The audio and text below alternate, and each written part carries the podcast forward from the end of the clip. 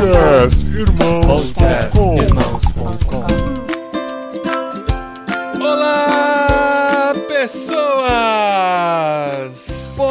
Podcastirmãos.com de número 347 entrando no ar. Eu sou o Paulinho, estou aqui com a Daniela Marques, que está de volta aqui com a gente. E eu tenho que entregar ela porque eu sei que ela joga fora os doces que as crianças recebem na sacolinha surpresa dos aniversários. Ah, não.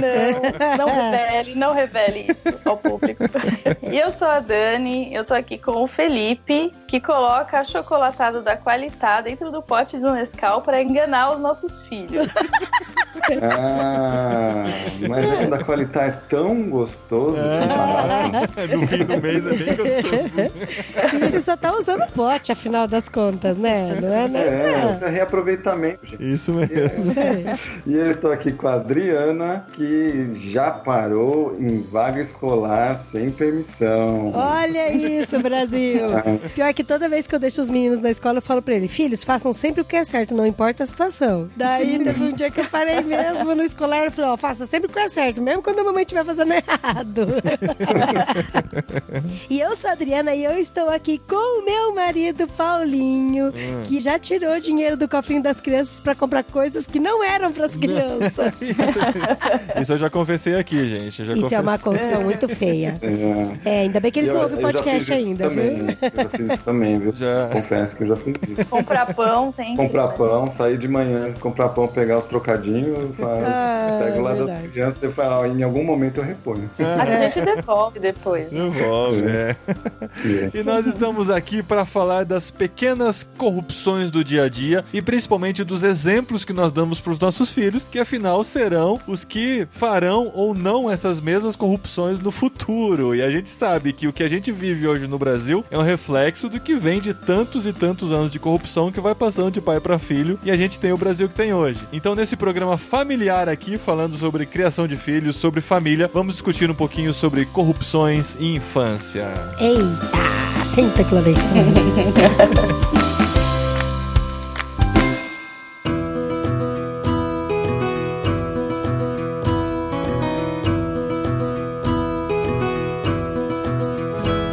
esse tema surgiu porque a Dani e o Felipe, os nossos especialistas em família, favoritos de irmãos.com, Ó, que Nossa. Olha só. os casos de família de irmãos.com aqui, eles estão lançando mais um livro ilustrado. Olha só que legal. É o terceiro já, se eu não perdi a conta, Dani? É o quarto, é o É o quarto. quarto, Ah, meu o- o- amor. ah, mas sabe por quê? É que o Por quê? terceiro a gente nem recebeu, a gente nem ficou sabendo da existência dele. Nossa. Uma Nossa. Brasil. Uma mágoa. tem, É, tá tem. amargoso aqui do lado. Eu tô sentindo o amargor dele aqui, É ó. aquele Vamos do. gravar um programa. É aquele do mais e do menos, né? Positivo, negativo, tem um negócio assim. Iguais e É, diferentes. Isso, quase. É. Então, Sobre você vê que eu nem sei. Eu É. sabia, amor. Então, mas né, sabe que as- eles não vieram procurar os padrinhos pra falar daquele livro naquela Ah, época. Ah, É. verdade. Não, vocês vão ver. A gente vai Olha, mandar e vai gravar um programa só dele. Pronto, tá, tá aqui, tá A registrado, Brasil. interessada. Não, porque assim, a Dani fala de lançar livro, sempre é um tema muito interessante, a gente já pode divulgar o livro deles e tem um tema, um conteúdo prático aqui pro podcast também. E o livro dessa vez é o Quando Nasce um Coração, que vai falar exatamente sobre a corrupção desde a infância, né, gente? É isso aí. É o novo tema agora. A Dani que fica falando de temas difíceis pra crianças, né? O pessoal fala assim, mas não é muito pesado? Você fala sobre preconceito, injustiça, né? Uhum. Corrupção. Não, mas, por exemplo, tem menina que é muito claro. É um assunto que é denso, mas é. aqui. Tem É, princesa princesa aqui.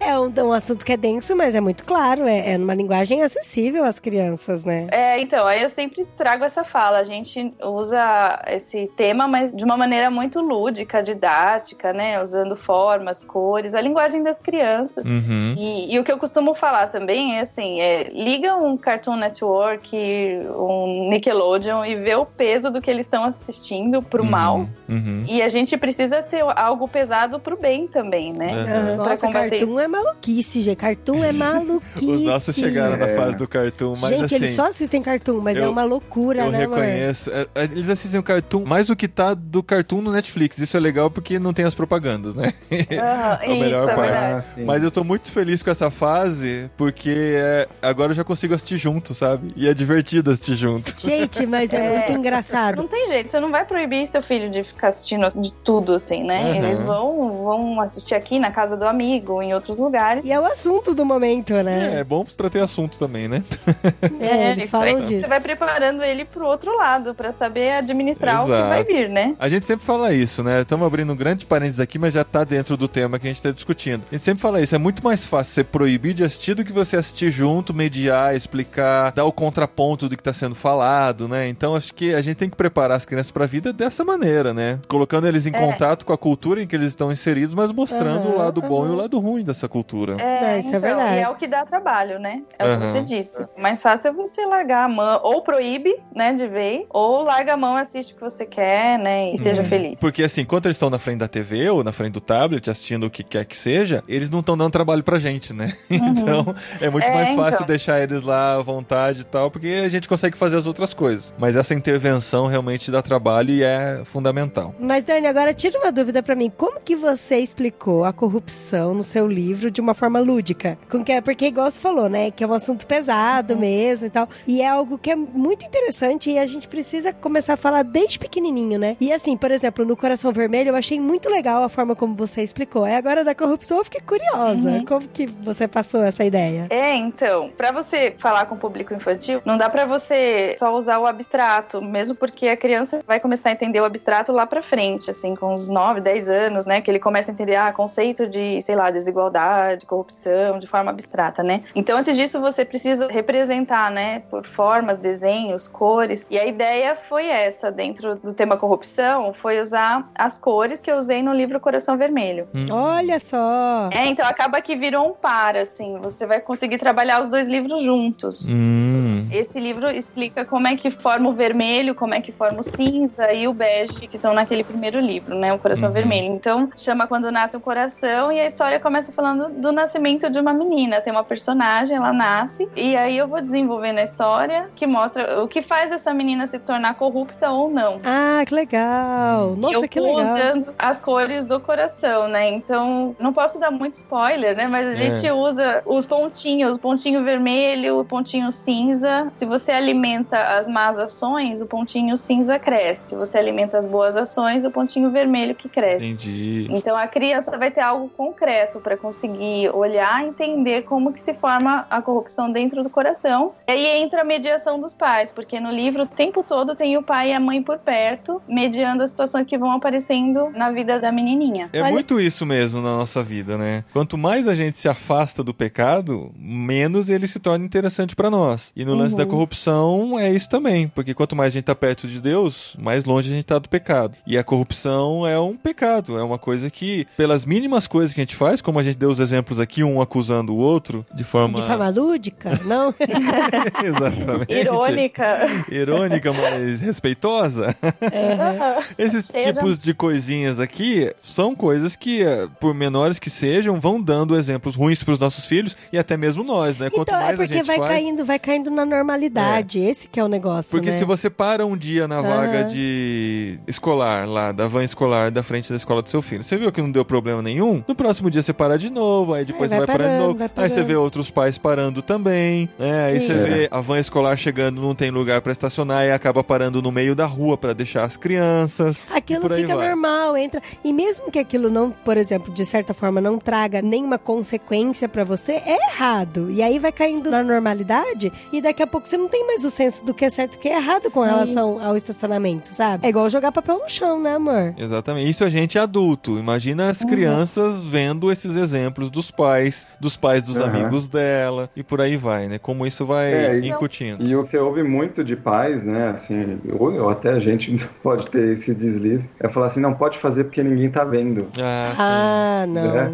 Uhum. E isso acontece demais, né? Você vê assim, não, não, pode fazer, ninguém tá vendo. É, no trânsito isso é muito comum, né? Porque assim, você tá andando na rodovia, tá lá a placa de 110 km por hora. Mas seu filho Aí tá você vendo usa, que você, você tá usa um 120, 130. aplicativo no celular que mostra Mostra onde Onde estão tá o as radar. rodas. onde tem os radares. E assim, isso é super praticado. A gente vê isso acontecendo. Às vezes a gente faz isso também. E nossos filhos estão Aham. no banco de trás, já sabem olhar para um velocímetro, já sabem olhar para uma placa e já sabem que a gente está procurando um radar para diminuir a velocidade naquele ponto, né? Ou tá procurando ver se tem algum policial lá de olho e a gente vê o policial, a gente vai pisar no freio para diminuir a velocidade para entrar dentro da velocidade permitida. E isso são ideias que a gente vai passando desde pequeno para os nossos filhos. E É, e crianças- também tem aquela questão, e quando você começa a trabalhar esses conceitos do que é certo e o que é errado, né, de não fazer as coisas de forma corrupta, né, como a gente está colocando na palavra que o livro está trazendo, aí as crianças vão até cobrar dos pais, né, pelo menos os nossos, o primeiro deslize, principalmente de trânsito, que é uma coisa bem evidente, Uhum. a Aham. gente cometeu um deslize, passou num farol vermelho, ou entrou num lugar que tá uma placa lá proibido. Os nossos chegam e falam assim, mas não, não tá escrito lá que não pode? Eles mas por que que você perguntam, passou no é, vermelho? Não é? Eles não questionam. Perguntam. E a gente acaba dando uma desculpa, e a gente não dá uma desculpa porque a gente acabou fazendo aquilo. É. Dificilmente a gente acaba assumindo o nosso erro, né? É, e a responsabilidade nossa, de pai e mãe, de pensar assim, eu tô formando um futuro corrupto ou não, Uhum. né? Porque essa criança que tá aqui comigo, ela vai ser um profissional lá na frente, talvez até um político, né? Não- a gente não sabe. E os políticos que estão lá hoje, um dia foram crianças. E qual foi a, a história deles, né, de vida? Em que momento eles se tornaram corruptos? Não foi da noite pro dia, isso foi sendo construído. Uhum. Então, assim, esse pequeno coração que tá aqui perto da gente, observando as nossas ações, o que a gente tá fazendo com esse coração, né? Através dos nossos exemplos. Uhum. E eu confesso que a gente, depois que teve filho, mudou muito o comportamento em muitas coisas que a gente nem percebia que eram pequenas corrupções do dia a dia. Porque a gente tem esse radarzinho ligado o tempo todo ao nosso lado, a gente fica pensando em como dar um bom exemplo, né? Até de novo com relação ao trânsito, sinal vermelho. Às vezes era um cruzamento sem movimento nenhum, a gente via que dava pra passar, passava no vermelho. Hoje a gente pensa duas, três vezes antes de fazer isso. A gente só faz isso se a gente tá num cruzamento que é considerado perigoso, numa hora mais avançada Mais da tarde, né? noite e tal, e a gente explica, ó, o papai tá passando no vermelho por esse, por esse motivo e tal, né? Então isso é, É, legal existe um porque risco, vai né? nos policiando em muitas coisas que às vezes a gente nem percebia que tava É, fazendo é errado. louco isso, Pelo né? hábito Uhum. de sempre fazer errado, né? E quando de repente faz uma coisa errada, isso dá um peso muito grande na nossa cabeça e no coração, né, amor? Uhum. Essa É. semana nosso filho passou bastante mal e eu precisei levar ele pro hospital, né? E aí lá no hospital ele começou a piorar. Daí eu liguei pro Paulinho e eu só falei: vem pro hospital agora. E ele veio correndo. Aí ele chegou no hospital.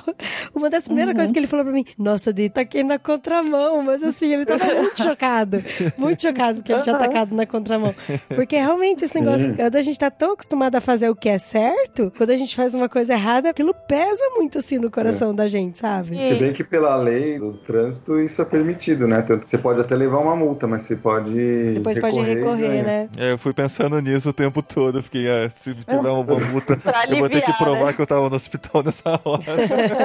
É, então, você- eu já andei em corredor de ônibus, levei multa, mas eu tava levando a minha filha no hospital também, com emergência. É, mas quando eu estava gestante de 32 semanas, quase tendo o André no carro, o Paulinho respeitou direitinho todas as regras de Ah, parabéns. Eu- E eu, amor, vamos. E ele, vamos, Dri, o sinal tá vermelho. Eu falei, mas não tem carro, vamos embora. Não é a hora de certo agora. Ele foi, certinho, gente, ele foi direitinho, respeitando velocidade, semáforo. É. E ele falou: Não, Dri, você não vai, tá cedo ainda, não vai nascer. Vai Mas o nascer, médico que aí. mandou a gente. Enfim, fiquei É. internada depois de dois dias, mas ele respeitou o trânsito. Fica aqui, fica aqui, É. minha, meu reclame. E outra coisa que eu acho bacana é assim, mesmo quando a gente errar e tiver alguma ação corrupta, porque a gente vai ter mesmo, né? Não tem como é, poder reconhecer para as crianças, né? Falou assim, Sim, olha, a sim. gente não fez certo, né? A gente fez errado. Eu queria pedir perdão porque eu fui um mau exemplo. Eu já fiz isso com as crianças, né? Você, Dani, eu não consigo imaginar você sendo um mau exemplo. Ah, Ó, o Felipe, já. já, várias é, vezes. então, sabe como é que é, né? O pecado tá aí batendo a porta. Mas acontece uma vez ou outra, assim, a gente tem um deslize. Esse mesmo dia que eu tive que encher o porta-malas, assim, a gente tava indo viajar, era muita coisa, eu ia carregar o carro sozinha. E eu coloquei na vaga de deficientes aqui do condomínio. Hum. E eu fui fazendo e depois no carro fui pedindo perdão pra eles, falando assim, porque eu levei uma chamada aqui no condomínio, é horrível, e se sente Uhum. muito humilhada, né? É verdade. Ligaram Nossa, no nossa. fone, falando você tá proibida, não pode, se sente mal, né? Uhum. E eu fui falando pra eles, eu, eu devia ter deixado na outra vaga lá de carga e descarga, um pouquinho mais longe, não devia ter colocado aqui, eu fiz errado, assim. Uhum. E me desculpei pra eles, mostrei, assim, eu tava errada mesmo, tô, tô arrependida do que eu fiz. Para as crianças, se fala? Para as crianças. Ah, tá. Pro rapaz, né, depois da portaria, eu falei, expliquei o motivo, né? A gente tenta se justificar, falando, não dá pra compreender, né? Não, não é tão mal assim. Uhum. Mas levei É aqui, só é bem hoje, rigoroso. É, eu não sei como é aí, mas aqui é super rigoroso, né? Você passou, ou tá na vaga de deficiente, ou passou 10 minutos lá da vaga de carga e descarga, você recebe uma chamada, quando não uma multa, né? Uhum. Mas enfim, quando acontecer esse tipo de coisa, é importante a gente reconhecer pra eles, né? Com certeza. A gente precisa mostrar pra eles que a gente é ser humano, que a gente erra, que a gente se arrepende e que existe um caminho de volta também, né? Até porque Isso. eles se espelham muito na gente, porque se a gente nunca mostrar que a gente é falho, que a gente erra, o dia que eles errarem, pode entrar num buraco negro sem fim, assim, né? É muito como você vai lidar com todas essas questões, né? A gente pode usar um exemplo do universo infantil, né? Que já aconteceu aqui em casa, das crianças chegarem com as coisas da escola, tudo, quando abrir, tem uma borracha que não é deles. Ah, sim. Acontece. Uhum. Acontece. Nossa, daí você fala assim, peraí, mas de quem é essa borracha? Daí começa, ah, não sei, apareceu, é, talvez seja do meu amiguinho, então você vai devolver, porque não é Aham. seu, né? Então trazer muito essa consciência, porque daí que começa, né? Se você começar a achar normal, né, pegar coisas que não te pertencem, se apropriar delas, porque ninguém tá vendo, Ah, porque é coisa de criança, né? O pessoal fica, não, É, isso é coisa de criança. e ainda coloca isso, né, como se fosse algo normal para as crianças passarem e não ter consequências, né? Eu lembro da primeira vez que eu roubei uma coisa. Nossa, amor, que chocante. É verdade. Eu acho que eu nunca roubei nada. Eu anos. era muito pequenininho. Eu lembro na casa de quem que eu tava. Era um, um vizinho, não era muito amigo meu e tal, mas acabei indo pra casa dele, não lembro do motivo. E lembra aquelas figurinhas do chiclete ping-pong que vinham? Sim, sim. Tinha uma dessas, eu, eu não olha o lembro. valor, olha o valor É. agregado aí. Exatamente, era a figurinha de chiclete ping-pong que tava em cima de alguma coisa, assim, de algum móvel da casa daquele meu amiguinho. Eu peguei aquilo e coloquei no bolso. Aí eu fui Uhum. pra casa com aquela consciência: por que que eu fiz isso? Por que que eu fiz isso? Eu peguei, aquilo não é meu, eu roubei, eu roubei e tal. Mas eu só lembro dessa sensação. Eu não lembro o que que eu fiz depois, acho que eu perdi a figurinha. Ó, não mas tinha um peso no coração. Mas foi um peso muito forte. Muito finalizando. forte. E eu falei que foi a primeira vez que eu roubei, porque com certeza teve outras que eu fiz isso e não pesou tanto na consciência. Aliás, você vai contar seu lado agora. Que horror, amor. Eu acho que eu nunca roubei nada, não lembro não lembro. disso. Mas assim, não Ah, é, eu não é roubar, é devo ter- Eu já furtar, roubei né? lápis, né? Já roubei lápis de, de amiguinho também.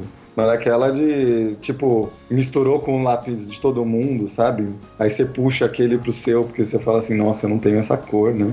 Aí você mistura, junta com o seu, ninguém viu, né? Colocou Aham. o seu montinho, colocou no estojo e finge que A nada cor aconteceu. fúcsia. Fúcsia.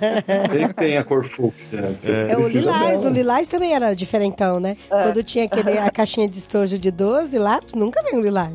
Eu acho muito É. engraçado as crianças chamarem aquela cor bege clara de cor de pele. eu falei, gente, Ah, nossa, isso, isso não um é politicamente incorreto, gente? Porque na escola eles usam esse termo, né? Eu falei, isso não é politicamente incorreto, pelo Nossa. amor. Não, mas agora um na escola eles eles estão arrumando isso, amor. É. Tanto que tem um quadrinho bem grande assim, por favor, alguém me passa a cor de pele? Aí Ah, cada um com a, com a pele de uma cor diferente passando lá. É, algo que a gente tem que ir desconstruindo, né? Uhum. Crianças. E na, na nossa, né? Nas Uhum. nossas das crianças. Daí isso é Mas verdade. eu acho que essa mediação constante dos pais nas pequenas coisinhas é que vai ser fator decisivo se a criança vai se tornar um ser humano corrupto. Uhum. Eu tenho muito forte isso dentro de mim, assim. Sim. Não só o pai e a mãe, né? Mas os responsáveis pela criança. Às vezes não Uhum. tem o pai e a mãe, né? Mas um avô, um tio. Até mesmo os professores, né? Os professores têm feito um trabalho legal com relação a isso também, né? É um trabalho em conjunto, né? Da Uhum. sociedade. Sim, sim. formação daquele ser humano. Então, assim, se viu o lápis ali no meio que não é, se viu a borrachinha, não deixa passar, né? Você sente, conversa com a criança, porque é a ideia dos pontinhos, né? Cada vez que a criança diz não à pequena corrupção, o pontinho vermelho cresce e o cinza fica pequenininho.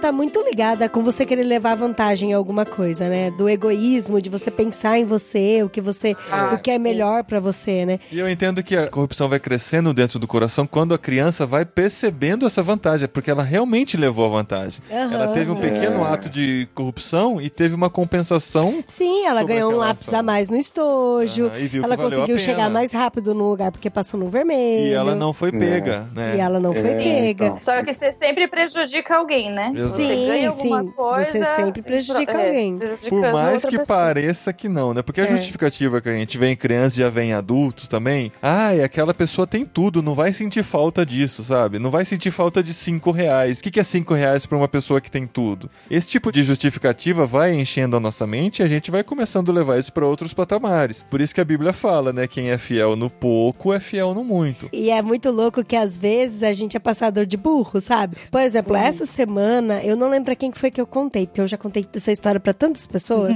mas essa semana, igual eu falei, né, que o meu filho passou mal, muito mal no hospital, né? E aí, Uhum. quando a gente passou lá pelo atendimento, eu peguei a senha, né? Daí o, o atendente falou assim: O seu filho tá com febre? Eu falei: Não, ele não tá com febre. Isso foi antes de passar pela triagem. Aí ele falou assim: Ele tá bem? Porque se ele não tiver bem, eu já passo ele na triagem agora. E tava lotado pronto-socorro, lotado, lotado. Aí eu olhei, eu agachei, olhei nos olhos dele e falei: Você tá bem? Ele: Não, mamãe, eu tô bem. A gente pode esperar a nossa ordem, a nossa, Ah, a nossa hora. É. Eu falei, que Aham. bonitinho. E aí eu tava É. contando essa história pra alguém, porque assim, aí depois, por fim, a gente sentou lá na cadeira, né, antes de passar na triagem, daí ele começou a passar muito mal, muito mal. Daí o pessoal Uhum. abriu um- uma vala, assim, em volta do meu lado, começaram a gritar, chamar a triagem. Aí, por fim, ele nem Nossa. passou na triagem, foi direto já pro pronto-socorro, sabe? Aham. E aí eu contando essa história pra alguém, aí, aí a pessoa falou, nossa, que burro! Por que, que ele não ficou quieto? Daí Nossa. Vocês já iam Olha, direto. então é. Aí eu fiquei chocada, eu falei, cara, mas, meu, eu achei tão bonitinho, sabe? Ele falou, não, mamãe, a gente pode esperar a nossa vez. Eu tô bem, eu Não, já se tô melhorando. Essa pequena ação dele parece pequena, até essa pessoa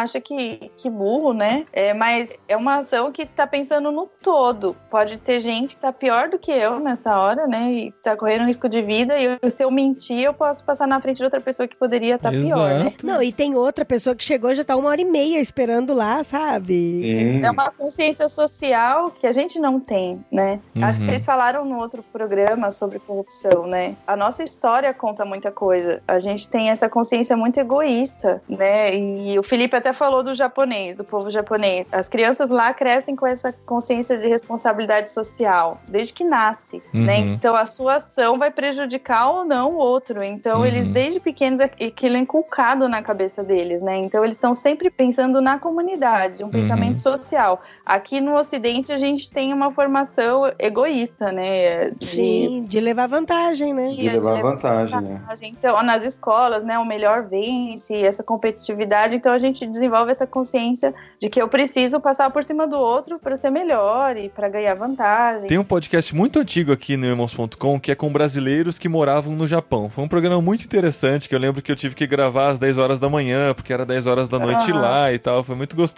E eles contaram duas histórias que eu tenho gravado no meu coração até hoje. Depois vocês podem voltar lá e ouvir, que é bem interessante mesmo. E eu sempre conto pra todo mundo que eu lembro dessa história, eu compartilho. Que um deles estava indo pro trabalho, pelo menos é assim que eu lembro, né? Depois de tanto tempo que eu ouvi essa história e não reouvi. Mas um deles estava indo pro trabalho e achou na rua, ia a pé, acho que tinha uma caminhada grande pra ir pro trabalho, achou na rua um bolinho de dinheiro. Aí ele achou, brasileiro, né? Ficou super feliz com aquele dinheiro, colocou no bolso, ah, ganhei meu dia. Aí ele teve uma reunião com o chefe dele durante o dia e comentou que ele tinha pego aquele dinheiro. Aí o chefe dele comentou, mas por que, que você pegou o dinheiro? Ué, porque tava lá no chão, não dá pra saber quem que perdeu. Não, mas esse dinheiro não é seu. Como é que você vai pegar um negócio desse? Se alguém perdeu e pode voltar lá procurando. Aí ele começou a sacar o que que era a cosmovisão japonesa, né, com relação a esse tipo de coisa. Aí outro participante que estava no podcast comentou: Olha só que legal, eu tô aqui há mais tempo e eu já tinha sacado isso. E outro dia aconteceu exatamente a mesma coisa. Achei um dinheiro no chão quando eu tava indo pro trabalho, não peguei porque eu conheço a realidade japonesa. Fui pro trabalho, trabalhei o dia todo, voltei à noite, passei no mesmo lugar, aquele dinheiro tava no mesmo lugar Tava lá. ainda. Que louco, né? Exato. É isso mesmo, Você consegue Paulinho, é imaginar um Eu ia- negócio desse? Eu ia dar um exemplo muito parecido com o seu, porque eu estudo com uma japonesa, japonesa de verdade, do Japão, original. e ela fala exatamente isso. Ela falou, Dani, não passa pela cabeça do japonês a possibilidade de pegar aquele dinheiro. Uhum. Uhum. Aqui, pra nós, a gente pode até não pegar, mas passa pela nossa cabeça. Uhum. Ela falou lá, eles não cogitam essa possibilidade porque não pertence a eles e eu não vou prejudicar o outro, Uhum. né? E eu acho isso muito admirável. Aí quando a gente dá esses exemplos, que eu acho que são lindos, as pessoas começam a reforçar os lados negativos do Japão que existem. E essas histórias martelam tanto na minha mente, tanto assim, que eu sempre lembro, né? E até que um dia eu tava aqui andando em Vinhedo, na rua, e eu vi 20 reais no chão. E o ímpeto que a gente tem, como a gente não é oriental, é pegar aquele dinheiro. Aí no que eu abaixei pra pegar o dinheiro, bateu essa história na minha cabeça, sabe? Aí eu abaixei, peguei o dinheiro na mão e fiquei, putz, eu não devia ter pego esse dinheiro, cara. Esse dinheiro não é meu, não fui eu que perdi. Eu sei que qualquer outra pessoa vai pegar, mas não queria que fosse eu. Aí eu pensei assim, mas o que eu vou fazer? Eu vou jogar o dinheiro de novo no chão, vai ser muito estranho. Se tem alguém filmando, viraliza isso, né? Falei, nossa, mas eu fiquei muito, com a consciência muito pesada. Mas eu peguei, coloquei no bolso falei, eu vou deixar no console do carro. Primeira pessoa que vier pedir alguma coisa no semáforo, Dinheiro. eu vou dar esses 20 reais. Esses 20 reais não são meus. Não são meus. Ô, ô, Paulinho, você sabe que numa situação, eu não vou dar nomes aos bois pra não ficar feio, mas numa situação de uma igreja, de conhecidos nossos, um grupo de discipulado, foi colocada essa situação. Tipo, se você achasse um bolo de 500 reais jogados no chão do shopping, você ficaria ou você devolveria numa central? Sei lá, de 12 pessoas que estavam, 11 disseram que levariam embora. Casa. Caramba! Isso eu tô dizendo de conhecidos que eu ouvi mesmo, assim, Mas por pessoas quê? Qual é a justificativa que nós, ocidentais, Porque temos? não é, não é de ninguém, né? É. Não é de ninguém, não sei o quê. Quer dizer, é de alguém, né? Mas É, é o famoso achado não é roubado, né? e Isso, essas são nesse frases que as crianças carregam. É. é, Na verdade, é uma frase que a criança aprende na infância mesmo, né? Além disso, que as pessoas dizem é que, ah, eu vou entregar lá na recepção, mas você acha que a pessoa que vai receber esse dinheiro não vai ficar pra ela também? Ah, mas daí o Ah, problema é já não é seu, sabe? É. Exatamente. A Aí sua a questão consciência é- vai ficar tranquilo, você com Deus, você consigo mesmo, né? Faça sempre o que é certo, não importa a situação, cara. Uhum. Sempre, sempre. E o duro é que assim, a gente tem que estar em constante vigilância o tempo todo. Nós e constante vigilância os nossos filhos, porque eles estão inseridos na sociedade deles também, né? Com os amigos deles, na escola deles, todo esse contexto aí que eles vivem. Então, vira e volta, eu pergunto pros meninos, a gente conversa. E eu- outro dia até aconteceu uma situação interessante que o meu filho mais velho, ele não tinha entendido a maldade de fazer algumas coisas. Ele não tinha entendido mesmo, gente, de verdade. De fazer algumas coisas escondido, sabe? Outro dia ele, ele caiu a ficha dele assim, ele falou assim: Nossa, mamãe, hoje não é domingo. Ele só joga um videogame de domingo, né? Ele falou: Nossa, mamãe, hoje não é domingo, mas a gente podia jogar videogame, né? Aí eu falei: Não, filho, hoje não, não vamos jogar hoje não. Porque a, a gente já combinou, né? Que era pra ser domingo. Eu combinei, eu, você, o papai e tal. Ele, mamãe, e se a gente jogar e não contar pro papai? Sabe assim?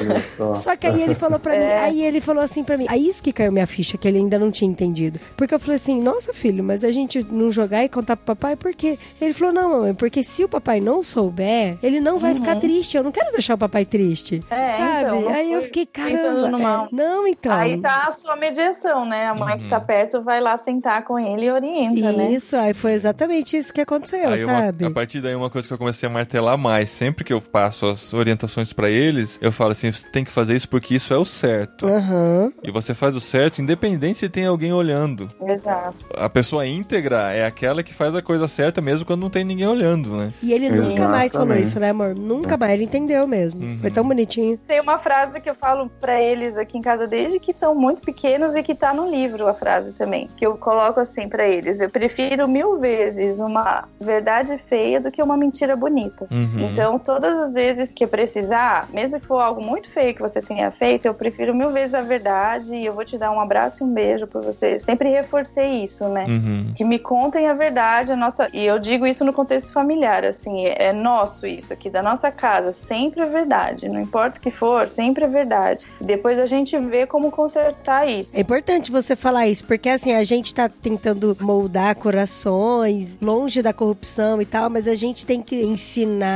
mas tomar muito cuidado pra não ser muito duro, porque senão eles vão começar a ter medo de contar o que é verdade, né? É, a reação imediata, né? é. A gente sempre conversa sobre isso também. Se a criança veio e contou a verdade, ela já está, de certa forma, sendo punida, porque ela teve que confrontar dentro de si a mentira pra contar a verdade. Dependendo da forma com que a gente reage, eu não tô dizendo que a gente tem que passar a mão na cabeça, que a gente tem que falar, ah, tudo Não, bem e não tal. é isso. Acho que a Não. gente até já falou sobre isso aqui em outros programas, né? Mas é, É. confrontar de uma maneira amável para ela entender que aquilo está errado realmente, mas que ela não se sinta bloqueada para falar a verdade Isso. na próxima oportunidade que ela tiver, na próxima dificuldade que ela tiver. É, o que a gente acaba fazendo é, é sempre retornando com perguntas. Sempre, sempre.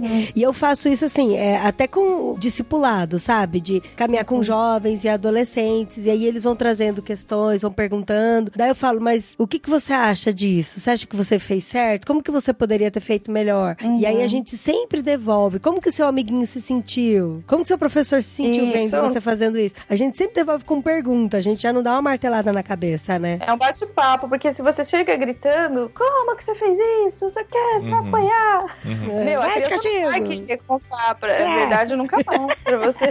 Uhum. É, Então- pra você até criar a, a confiança, né? Que a criança pode contar pros pais os seus erros, né? canal aberto, né? Aqui em casa, assim, se eles chegam, ó, mamãe, eu preciso contar uma coisa, eles sempre vêm com aquela cara, né? Triste. e aí eu pode contar, e aí eles contam, e é- por pior que seja, eu respiro fundo e tem que ter um autocontrole muito grande. Você fala, primeiro me dá um abraço porque você me contou a verdade. Aí eu dou um beijo, um abraço, eu falo, bom, agora vamos ver como resolver essa questão. Uhum. Então, Ah, isso tem sim. deixado um canal aberto para eles contarem qualquer coisa. Legal. Qualquer coisa. Teve uma situação, a Raquel, acho que tava no primeiro ano. É, primeiro ano. Ela levou uma cola pra escola. Imagina, no primeiro ano a criança tem seis anos, né? Nossa. Só que aí, naquela época, ela não sabia ainda o que era cola, conceito de cola. assim. É. Ela levou, pensando, ela anotou enquanto estudava, pensando que seria algo para ela consultar durante a prova, né? Entendi. E aí ela levou e foi horrível, a situação foi horrível, porque a professora pegou ela na ação e assim, ela, Nossa. ela não disfarçou, ela pôs em cima da mesa do lado da prova. Nossa, gente. Ela não sabia. Aí né? você chegou pra ela e falou assim, filha, deixa eu te ensinar como é que faz.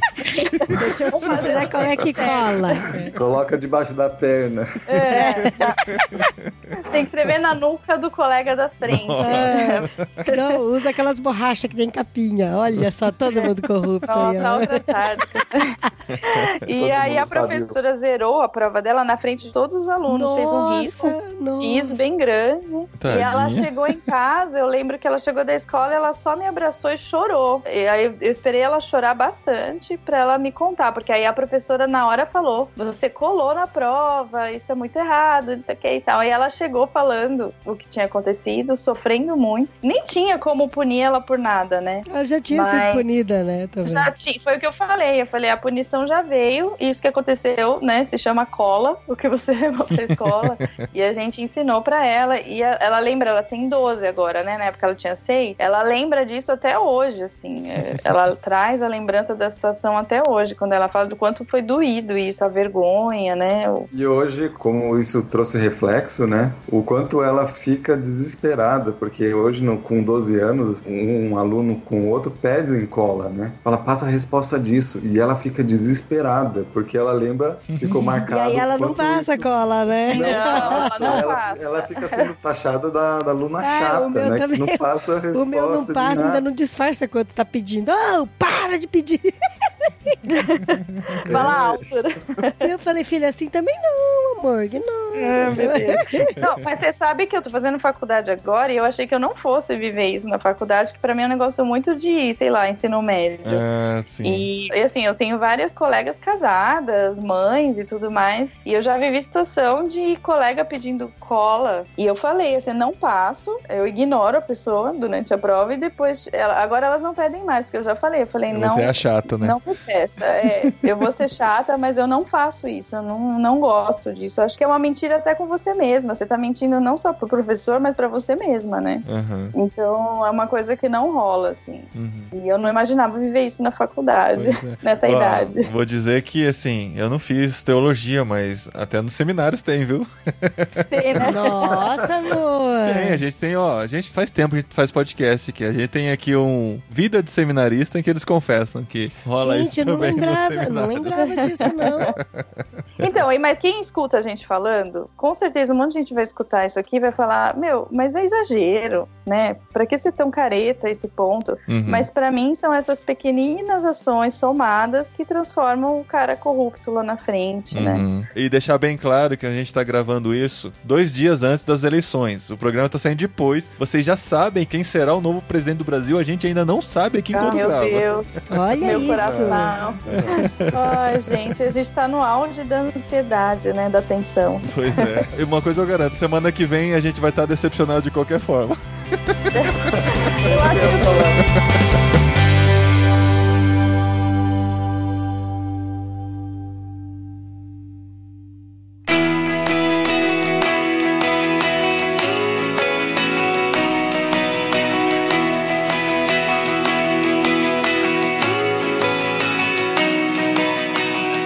queria ver se a gente conseguia entrar em algum momento, brevemente, sobre a questão do povo brasileiro, né? Como o nosso contexto de corrupção aqui. Eu não sei nem como construir ainda esse pensamento, mas a ideia é mais assim: a criança, por exemplo, no Japão, se, digamos que se ela tivesse por acaso um pai e uma mãe que não fizesse essa mediação, se ela fosse solta na sociedade, ela não se tornaria uma pessoa corrupta porque ela tem uma sociedade não corrupta, que não é o nosso caso. Por exemplo, se os nossos filhos são largados por aí, dificilmente eles vão ser criados por uma comunidade não corrupta, pelo contrário, né? E essa necessidade nossa atual de que haja uma parceria. Se, por exemplo, a família não dá conta, hoje a gente precisa contar com a escola. E muita gente fala assim: não, não é a escola que educa, mas hoje no contexto brasileiro a gente está precisando de socorro da escola. Uhum. Dos professores, Sim. educadores, igrejas. Porque em muitos casos é só a escola que educa, né? Exato, exato. A gente trabalha em comunidade carente há muitos anos. Uhum. Hoje eu faço estágio dentro de escola pública. Se você vai ver a realidade das casas dessas crianças, é o inferno na terra. As crianças vivem o inferno na terra. Então, assim, se você não encontra algum cantinho que alguém possa ensinar pra eles sobre corrupção, sobre tudo isso que a gente tem falado, cara, nunca vai dar em nada. Uhum. É, e a importância também da própria igreja nesse papel, né? Sim, sim, com certeza. Como instrumento, principalmente com crianças, que é uma coisa que está muito evidente para as igrejas, de nunca deixar as crianças de lado, né? De ter um trabalho de desenvolvimento delas, do caráter cristão, do que é importante. Como a Dani falou, a gente trabalhou com crianças carentes, que o único contraponto da realidade delas era o nosso grupo lá, do nosso ponto missionário, falando aquilo que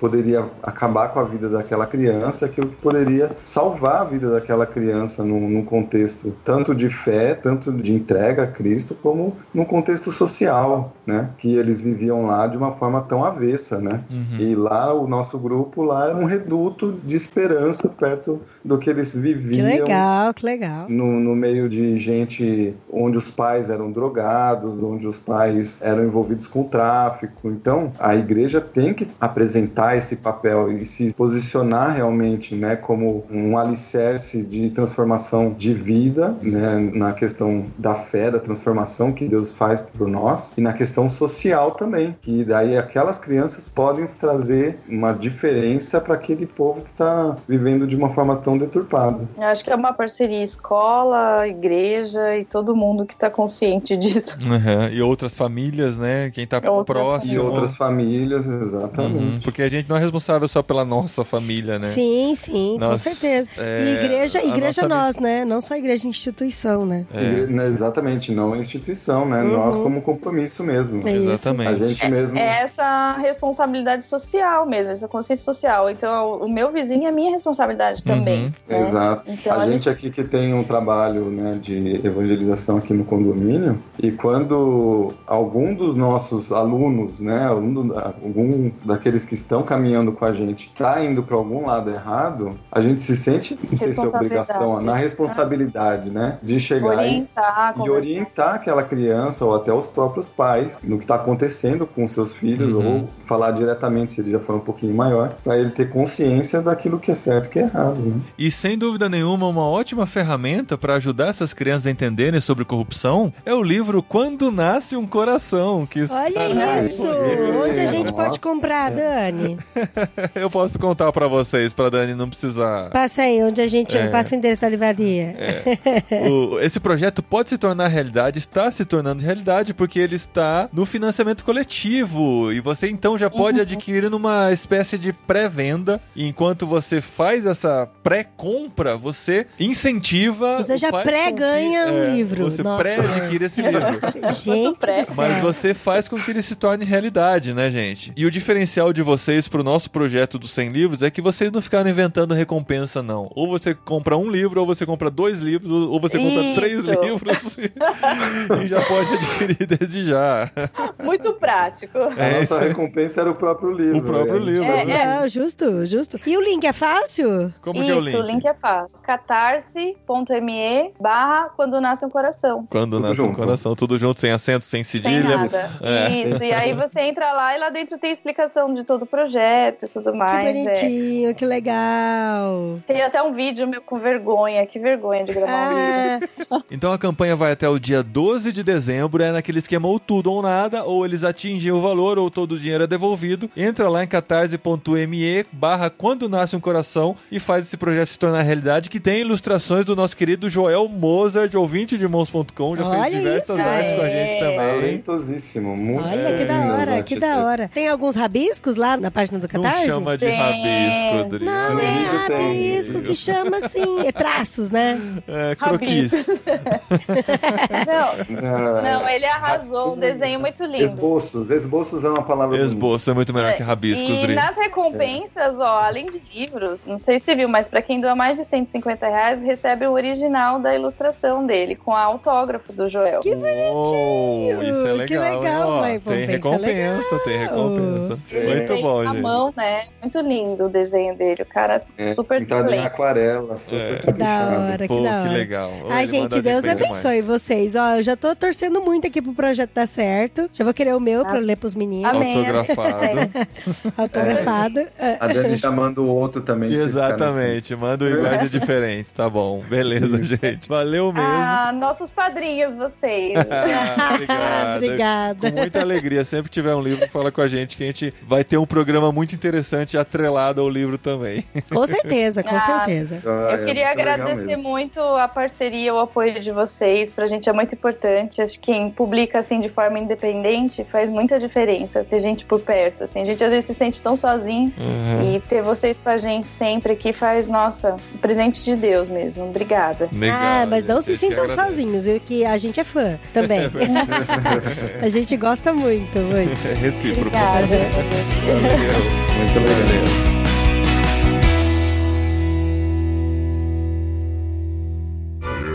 Recadinhos! Legal, Recadinho. Cash, arroba, No programa anterior, Que, que isso? muito obrigado. Recadinhos, esposinha! Recadinhos. Nossa, eu preciso falar outra coisa, né? Que é sempre recadinhos, esposinha. Eu vou falar então. Mensagens, esposinha.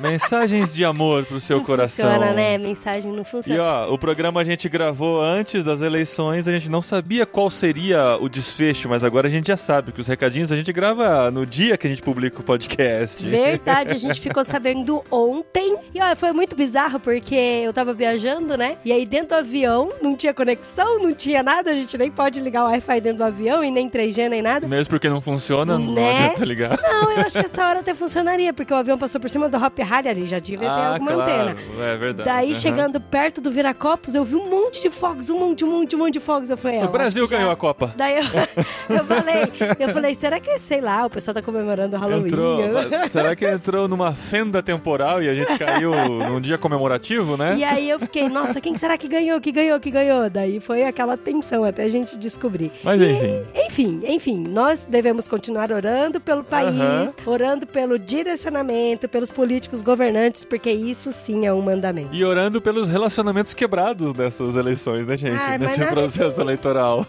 Que uma boa conversa, um cafezinho, né? Não É, vai- tem gente que vai ter que tomar muito cafezinho aí. No programa anterior, né, antes do literário, a gente falou sobre as eleições, falou sobre o que nós aprendemos nessas eleições. O programa foi muito elogiado, a gente gostou Foi, bastante gente, assim. Foi muito bom. Quem não elogiou não entendeu direito, eu tô zoando. Não, não. Não, porque assim, eu impulsionei o post no Facebook, né? Que eu Sim. queria que novos ouvintes chegassem a nós através daquele programa. E como todo post de Facebook, tem gente que só lê o título, Exatamente. vê. É Aí tinha gente fazendo isso. campanha pros dois candidatos, nos comentários e tudo mais. Mas É. foi, foi interessante, foi uma experiência muito boa. A gente conseguiu manter a sanidade em todo esse processo. E eu acho que o contribuiu alguma coisa também com esse momento, né? Espero, a gente espera pelo menos. E o programa depois desse da política foi dos sofrimentos do Jovem Werther, né, amor? Isso, O literário. literário. Pode ser um livro que não te interesse muito, porque você talvez não conheça o título, não conheça do que se trata, mas ouve, porque o programa tá bem interessante mesmo. Ouve porque rolou treta. rolou, rolou treta, rolou enquete. E a sua opinião é muito importante pra gente fechar e dar um veredito final pra situação de Não, Werther. inclusive os homens que estão nos ouvindo têm que ouvir o programa lá do literário, dos sofrimentos do jovem Werther e, e dar um apoio pra mim, né? Porque todos os homens que ouvem É. falam que eu tô contrária. Por que eu será? preciso de algum homem É. me apoiando, por favor. E pro próximo literário, a gente já está lendo com os nossos filhos O Leão, a Feiticeira e o Guarda-Roupa das Crônicas de Nárnia. Só esse, tá? Não é o volume único todo. A gente vai dividir Crônicas de Nárnia. A gente quer fazer ele render pra muitos literários. Então você lê com a gente. E pra dezembro, Pra dezembro é loucura, é faca na caveira. já tô com medo do Já estamos desafio. com medo, mas pra dezembro a gente já está lendo, porque o livro é muito grosso. Aham. É o Crime e Castigo do Dostoiévski. Isso, e você pode ler com a gente e ouvir o programa, e também pode ler o programa sem ouvir, porque com certeza vai ser interessante pra você também. E você já percebeu que nós estamos apaixonados por livros, né? Nós somos apaixonados por livros e agora gosta, a gente né, tá? A gente colocando gosta. pra fora isso aqui nos podcasts mais intensamente. A gente faz o literário. Esse programa aqui é inspirado pela publicação nova aí da Dani e do Felipe sobre corrupção, né? O livro Quando Nasce um Coração que você pode apoiar no Catarse. A gente já explicou como. No programa passado a gente falou dos dois livros novos do Ricardo Alexandre. Então, para você adquirir com promoção, clica no link que está aqui no post para adquirir os dois livros. Tudo é música e nem tudo é música. E nesse programa a gente vai falar de um livro de Paulinho da Gaspari. É, não é um livro meu. Eu gosto de dizer que eu agora eu sou um É. autor de livro. Verdade, meus filhos falam que o livro é seu. É. então. a gente fez o unboxing do Box 95 que chegou esta semana pra gente, é o box de outubro. O vídeo está aqui no post também, está nas redes sociais, está em irmãos.com. E nele veio o livro Teologia na Era da Internet, em que eu tive o privilégio de posfaciar. Olha que nome Olha bonito. isso. Pós-fácil é depois do pré-fácil, viu, queridos? Não é? Não, Pós-fácil é no final do livro. O então, prefácio é, é o antes do livro. prefácio, aí é o livro, Aham. aí é o pós-fácil, porque o bom vinho se toma pelo final.